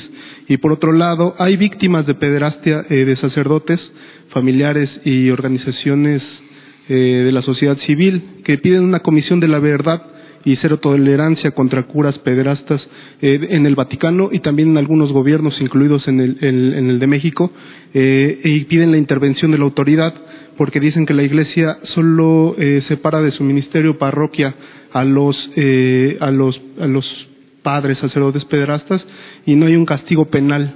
¿Usted estaría a favor de esta comisión de la verdad y cero tolerancia a sacerdotes pederastas? Gracias. Bueno, acerca de esto último, nosotros eh, somos respetuosos de todas las creencias, de todas las iglesias, y celebramos que en las mismas iglesias se esté eh, enfrentando ese problema. He escuchado del Papa Francisco que el, arrepentimiento, el perdón, eh, la solicitud de castigo para eh, sacerdotes y otros eh, jerarcas de la Iglesia Católica que cometen delitos. Ha sido él muy claro en eso. Yo tengo mucha simpatía por el Papa Francisco. Es un Papa verdaderamente cristiano. Mañana vamos a llevar a cabo un acto aquí en Palacio, en la Intendencia, donde mantuvieron preso al presidente Madero y al vicepresidente Pino Suárez y al general Felipe Ángeles. Y mañana eh, es un año más del asesinato eh, que se consuma eh, vilmente, eh, de manera cruel, atroz, al presidente y al vicepresidente de México. Eh, ¿Por qué digo esto? Porque, bueno, invitarles, que mañana sí vamos a tener la conferencia, pero va a ser muy breve, no como esta, esta, esta es muy amplia. Mañana vamos a ir ahí a la Intendencia a recordar al presidente Madero, el apóstol de la democracia. Eh, ¿Pero por qué eh, tiene que ver con esto? Porque en ese entonces un papa ¿sí? Reconoció a Huerta. Eso no lo haría Francisco. Entonces, sí eh, respeto mucho al Papa Francisco y respeto eh, a pastores. Hoy tengo una reunión con dirigentes de las iglesias evangélicas, aquí en el Palacio. Este, los respeto mucho, llevamos muy buena relación. Entonces, todo lo que tenga que ver con justicia, desde luego, y es la Secretaría de Gobernación la que atiende eh, todo lo relacionado con violaciones a derechos humanos ¿sí? y a eh, delitos que se cometan. No hay impunidad. Eh, es que estamos revisando el programa y lo mejor es entregar el recurso de manera directa a los padres, para que no haya supervisores, para que no haya directivos, para que no haya aparatos burocráticos, para que no haya intermediación, directo a los padres. Y aplica para todos. Eh, es lo mismo eh, con los ENDIS promovidos por el Partido del Trabajo, eh, que ha sido una muy buena labor, pero los recursos para los ENDIS los va a manejar la Secretaría de Educación Pública. O sea, no va a haber excepciones en todo. Si hay una ONG que recibía apoyos para eh, proteger a víctimas de violencia, ya no. Eh, si había eh, apoyos para organizaciones eh, dedicadas a la filantropía. Ya no. Eh, ninguna organización campesina independiente. No. Se termina eso. Directo a los campesinos, directos a los obreros, directo a los eh, beneficiarios. Entonces, eso es lo mejor. Esa es la instrucción que tienen ya en eh, la Secretaría de Bienestar eh, para resolver este, este problema. A ver, alguien quería saber de la Guardia algo. Tú. Eh, buenos días, señor presidente Carlos Montesinos de la Hoguera. Este, comienza a haber informes de que ya hay un preacuerdo en el Senado para aprobar la Guardia Nacional hoy mismo, siempre y cuando sea con un mando civil. Entonces, este, parte de la bancada de Morena, parte de la oposición, están esperando su posición para saber si se puede seguir adelante o se tiene que seguir la discusión sobre el mando militar de la Guardia Nacional. Nosotros presentamos una eh, iniciativa eh, y eso es lo que queremos que se tome en consideración.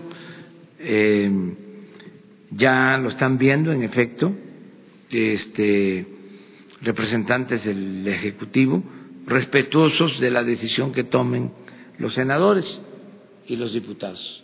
Eso es todo. Este, ya nosotros hemos dicho que necesitamos el apoyo del ejército y de la marina para enfrentar el grave problema de la inseguridad y de la violencia. Eh, no queremos eh, ser simuladores, no vamos a aceptar leyes que no resuelven el problema. No queremos una reedición de la Policía Federal que no funcionó. Eh, ahí he escuchado yo una opinión de alguien que decía, hay que fortalecer las policías estatales, hay que fortalecer las policías municipales. Sí. ¿Y qué pasa con el gobierno federal? Este, entonces, no es responsabilidad del presidente garantizar la paz y la tranquilidad. ¿Y cómo lo logra si ahora este, está atado por completo, porque de acuerdo a la Constitución no puede el ejército ni la marina ocuparse de la función de la seguridad pública. ¿Con quién este, me apoyo? Y es un asunto eh, político porque ahora resulta que les preocupa la militarización, cuando ellos aplicaron como estrategia el uso de la fuerza. Hasta se vestían de militares. No estaría de acuerdo, no estaría de acuerdo con el mando civil. Entonces, nosotros tenemos el respaldo, el apoyo de las Fuerzas Armadas y el entendimiento, la aceptación de que se van a garantizar los derechos humanos y que va a haber un uso eh, moderado de la fuerza. Ayer en Monterrey hablé del ejército que tiene la ONU, un ejército de paz. Pues eso es lo que estamos planteando. O sea, pero que podamos legalmente contar con todos los elementos que se requieran para atender el principal problema del país, la inseguridad, el que no haya homicidios, el que no haya robos. Es tan importante este tema que les comentaba yo ayer mismo, y ya lo había dicho, los gobernadores apoyan, los gobernadores del PRI, eh, ahora que estuvimos en la celebración del aniversario del ejército en Coahuila, el gobernador de ese estado se pronunció a favor. El gobernador de Durango a favor. El gobernador de Sinaloa a favor. El gobernador de Campeche a favor. Sin embargo, los legisladores, en el caso del PAN, no sé por qué razón, este, opuestos. Ahora, siendo realistas, eh, ¿por qué un gobernador sí quiere y un legislador del PAN no, aunque sean del mismo partido? Porque el gobernador es el que tiene que enfrentar el problema diario de garantizar la seguridad. Ni modo que le echen la culpa si hay eh, un crimen a un diputado, a un senador. ¿A quién culpan? Caso de este lamentable caso de Morelos. Se están eh, culpando a un legislador de Morelos, a un diputado local, a un diputado federal, a un senador, no, al gobernador y algunos eh, insensatos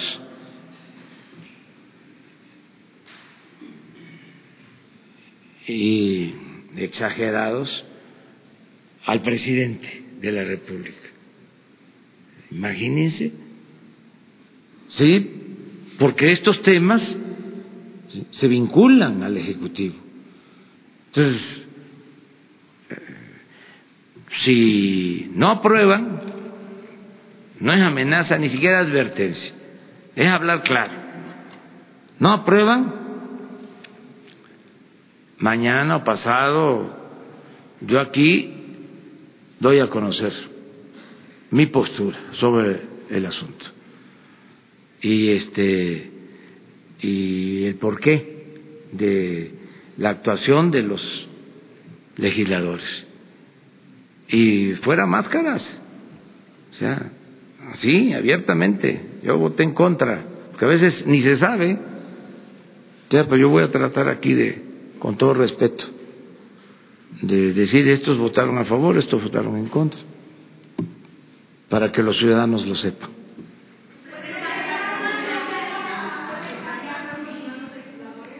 Es como lo propusimos, para que no haya eh, ningún problema. Eso ya se está viendo, esto en particular, eso se está viendo en particular. Están eh, analizándolo, lo van a ver. Lo que pasa es que yo sí necesito del apoyo ¿sí? del ejército. Entre otras cosas, porque tienen disciplina, tienen profesionalismo, son 220 mil elementos. Es la institución que más infraestructura tiene en el país. A ver, eh, hagan la investigación. ¿Cuántos cuarteles tiene la Policía Federal? Ya lleva 20 años. ¿Cuántos cuarteles tiene en el país?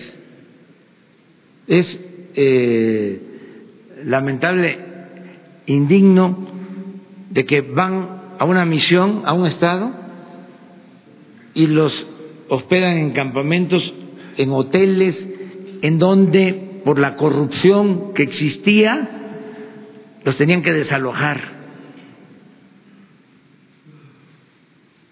Eh, el ejército tiene instalaciones, eh, eh, tiene escuelas, es, es, hay em, una mística, este, existen compromisos, existen lealtades. Entonces, la preocupación de algunos es que pueden haber excesos que eh, hemos convenido con los mandos del ejército y de la marina, porque eso no ha sido una imposición del comandante supremo, eh, esto es producto de un diálogo. Y la consulta es, podemos darle el giro de la seguridad nacional, de la seguridad interior como misiones principales de estas instituciones a la seguridad pública? La respuesta es sí, manteniendo, respetando derechos humanos, usando la fuerza eh, de manera eh, racional moderada, sí. Entonces, es muy importante esto, porque es utilizar lo que se tiene, que es eh, nada despreciable. Son, repito, 220 mil eh, elementos del ejército. 40 mil de la Marina, nada más en elementos, 260 mil elementos, para 20 mil que tenemos actualmente. Entonces, ¿qué quieren los de la oposición, los conservadores? ¿Que fracasemos? ¿Para eso es la oposición? Se me hace muy mezquino, porque además no me voy a dejar. Soy perseverante. No voy a echarme para atrás. Vamos a garantizar la paz y la tranquilidad en el país, porque la gente lo pide y porque además porque duele mucho. O sea, no eh, son objetos, no son números, no es estadística. Cuando está uno viendo lo que pasa día a día, eh, los asesinatos, los secuestros, este, eh, sabe uno que tiene la responsabilidad de garantizar la paz, la tranquilidad. Protesté por eso como presidente, acepté ese reto Entonces, no voy a simular, eh, me estoy haciendo cargo de atender este asunto y vamos a esperar. Yo eh, creo que los legisladores van este, a estar a la altura de las circunstancias y que se pueden aclarar todas las dudas que eh, puedan existir, pero sí necesitamos de la Guardia Nacional, sí necesitamos.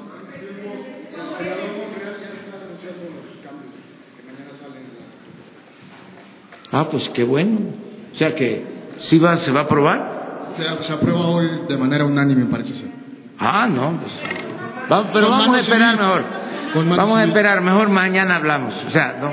Si es que no creo que tengan ahorita sesión. Es una rueda de prensa de Ricardo Monreal. Ah, por anticipado. Sí. Sí, pero vamos a ver primero. No vaya a ser que ¿no? se cambien de parecer. Presidente, cuando usted, buenos días, cuando usted dice fuera máscaras y si no aprueban el proyecto de la Guardia Nacional, como originalmente usted lo ha planteado, vamos a transparentar todo, ¿quiere decir, eh, o qué quiere decir? ¿Hay maneras de hacer cambiar de opinión a los legisladores. Claro por que lado, sí. Hay expedientes, por ejemplo, hay muchas personas en el Congreso que eh, en la administración pasada desempeñaron cargos. No, no, no, no, no, no, no, no. No va por ahí. No, no, no, no, no, no, eso no.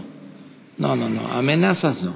No, no. Ahora bien, en el caso de, de, de Osorio Chong, eh, No. ¿qué se sabe? Se, se decía que hay concesiones, ¿es real, no es real? A familiares consanguíneos para eh, los alimentos No, en pero no algunos me voy a meter del en país. ese tema, ¿No va ni por ahí? este, creo que sea eh, prudente este, hablar de ese tema. Este, no, no voy a hablar de, de, de- de ese tema y no eh, son represalias. No, no, no, no, no, de ninguna manera. Nuestro gobierno no va a actuar con represalias. Con Cuando hablo de que es un doble discurso y de que hay simulación, es que por un lado piden ¿sí? el apoyo del ejército, ¿sí? los gobernadores del PAN, los gobernadores del PRI, y por el otro dicen no a la militarización. ¿En qué quedamos? O sea, a eso me refiero. Entonces, por eso los gobernadores han estado actuando este pues de manera consecuente porque están diciendo nosotros sí queremos porque este si no se aprueba la participación del ejército si se sigue sí, eh, en la ilegalidad porque eso es este cómo va a estar el ejército eh, participando Eh, además, eh, se han probado eh, acciones, hay decisiones que se han tomado, por ejemplo, en la laguna, que seguramente ayer lo dije y lo saben los de la laguna, estaba muy difícil, grave el problema de la inseguridad, de la violencia. Y se creó un mando especial, que es la coordinación, y se redujo la incidencia delictiva, al grado que los empresarios de la laguna estaban pidiendo que no se le cambiara al general encargado ¿sí? del mando especial, pero se le tenía que cambiar por razones de ascenso. O sea, y se les explicó, habló el secretario de la Defensa con los empresarios, pero ellos pidiendo que se mantuviera. Hace poco aquí les dijimos, vamos a intervenir en Baja California, sobre todo en Tijuana, porque desde que llegamos se incrementaron mucho, o ya venían este, creciendo los homicidios y hubieron días de 20 homicidios en Tijuana, nada más. Y decidimos eh, echar a andar un plan propuesto por la Secretaría de la Defensa para Tijuana. Y les podemos mostrar, Alfonso lleva este em, los informes y él es el que coordina porque Alfonso es eh, mi suplente en el gabinete de seguridad. Eh, él nos coordina a todos. Él les puede decir el resultado en Tijuana a partir de que tomamos la decisión de llevar a cabo estas acciones. O sea, sí funciona. Pero ¿qué pasa? Se resuelve Tijuana. Pero eh, crece la delincuencia en Monterrey. Antier, 11 homicidios, por ejemplo. Entonces tenemos que hacer lo mismo. ¿Y de dónde sacamos a los elementos? O sea, para tener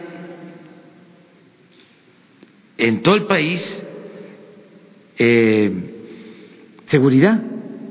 O sea, para que no tengamos que estar eh, atendiendo eh, emergencias. Entonces lo que queremos es organizar la Guardia Nacional que tenga presencia en todo el territorio en 266 coordinaciones.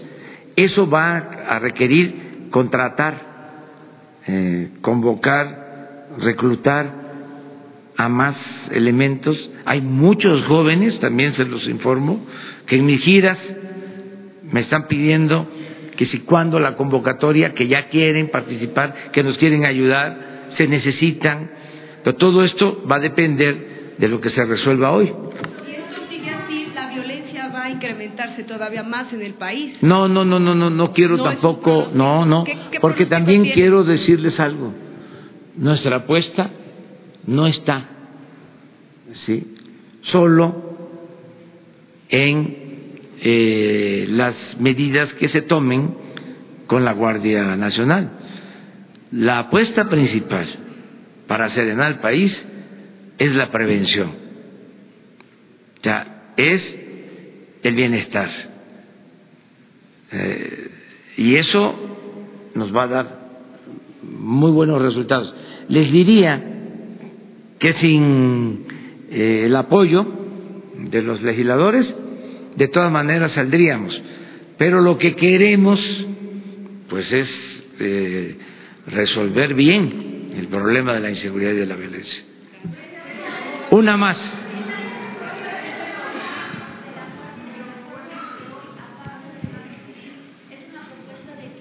Únicamente colaboren durante cinco años y en cinco años desaparezca eh, la Guardia Nacional. ¿Usted estaría de acuerdo con esto? de cinco Eso años? yo lo aceptaría. Y les voy a decir por qué. Porque estoy seguro que como va a funcionar, le van a dar continuidad. Eso está bien. Es eh, el beneficio de la duda. Que nos den, cuando menos, el beneficio de la duda. Vamos a esperar. Sí, es que el- la iniciativa tiene varias cosas. Mañana vemos, si les parece. Sobre la No, no lo he visto, pero lo vamos a, a ver. también presidente sobre presidenta de esta entidad gastó 250 mil pesos en un viaje a París. ¿Habrá alguna estrategia, alguna iniciativa por parte del gobierno federal? ¿Para qué es eso de la COFES? Para topar eh, los viajes internacionales, en este caso los viáticos y los vuelos de avión. Digo, usted merece un viaje que el vuelo cueste 163 mil pesos o, o viáticos hasta por 100 mil pesos para viajes internacionales como este. Pero eh, ese... La COFESE eh, el año pasado erogó en un solo viaje de la presidenta de, de esta entidad 250 mil en un viaje a París. Mi pregunta es, ¿usted va a presentar alguna iniciativa, alguna estrategia? Ya no van a ver esos viajes.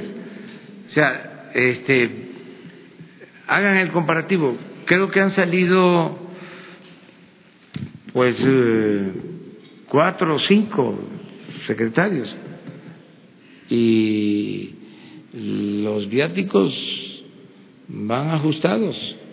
O sea, eh, y no, no hay lujos. O sea, este, eh, es que todos estos organismos, bueno, tenían oficinas en el extranjero.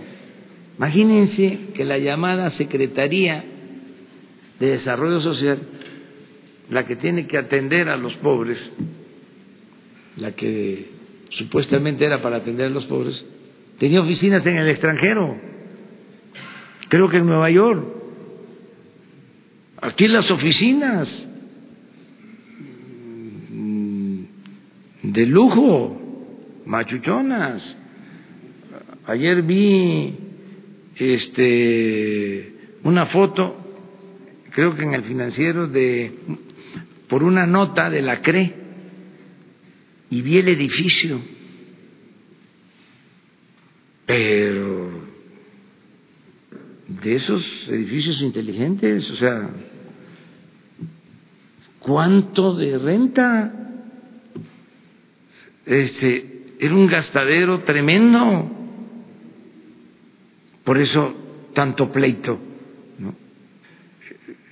Yo les comentaba que cada vez que lo bueno es que ya eso se terminó, porque, que iban a nombrar en un organismo autónomo de la sociedad civil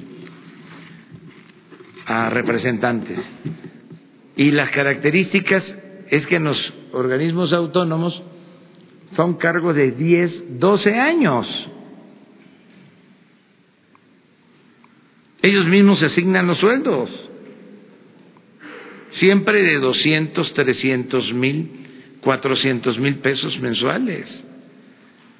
Oficinas, asesores, viajes, eh,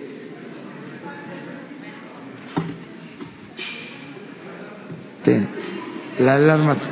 Vamos caminando sin perder la calma. Tranquilos.